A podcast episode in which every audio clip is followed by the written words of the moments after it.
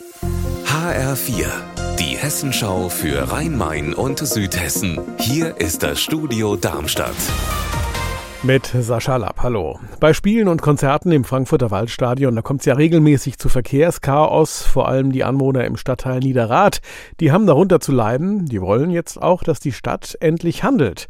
HR4-Reporter Tobias Lüppen, du hast recherchiert, was fordern die Anwohner? Ja, die Stadt soll Falschparker im Stadtteil Niederrad rigoros abschleppen, denn im Stadtteil werden oft die Bürgersteige und Straßen zugeparkt, Kinderwagen kommen da nicht durch und der Bus steckt fest. Ein neues Parkhaus soll her und die DFB-Zentrale soll ihr Parkhaus für die Anwohner freigeben. Außerdem mehr Fahrradparkplätze und mehr Busse und Bahnen. Es soll also ein Gesamtpaket her und das schnell. Das sind alles Forderungen aus dem zuständigen Ortsbeirat und die wurden einstimmig gefasst, von der CDU bis zur Linken, alle waren dafür. Das Stadion wird ja gerade auch noch ausgebaut. Auf rund 60.000 Plätze könnte das die Lage noch mal verschlimmern? Ja klar, das sind ja 8.500 Zuschauer mehr als bisher und die werden nicht alle zu Fuß kommen oder mit den ohnehin überfüllten Bahnen. Nach der Fußball-EM im nächsten Jahr wird es noch enger, denn dann fällt ein großer Parkplatz weg im Stadtwald in der Isenburger Schneise. Der muss eigentlich schon seit 18 Jahren wieder aufgeforstet werden als Ausgleich für den damaligen Stadionneubau. 1.700 Parkplätze fallen dann weg und Ersatz ist noch nicht in Sicht.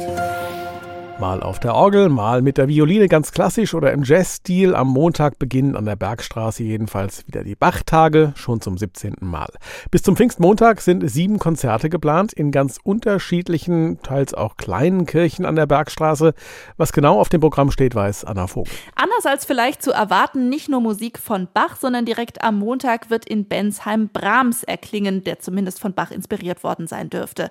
Weitere Konzerte sind dann unter anderem in Firnheim und Lindenfels Festivals geplant, mal mit einem Oratorienchor oder auch Solisten. Höhepunkt der Bachtage soll dann die Orgelradtour am Pfingstmontag sein. Da können Konzertbesucher von Hähnlein nach Bensheim radeln, immer wieder Orgelmusik hören und am Schluss beim Grillfest mitmachen. Unser Wetter in Rhein-Main und Südhessen. Stark bewölkt bis bedeckt, es regnet, am Nachmittag zieht der Regen nach Osten ab, dann kommen Gewitter und einzelne kräftige Schauer. Das Ganze bei 16 Grad in Groß-Gerau-Dornheim und 19 Grad in Rothenberg-Hinterbach. Ihr Wetter und alles, was bei Ihnen passiert, zuverlässig in der Hessenschau für Ihre Region und auf hessenschau.de.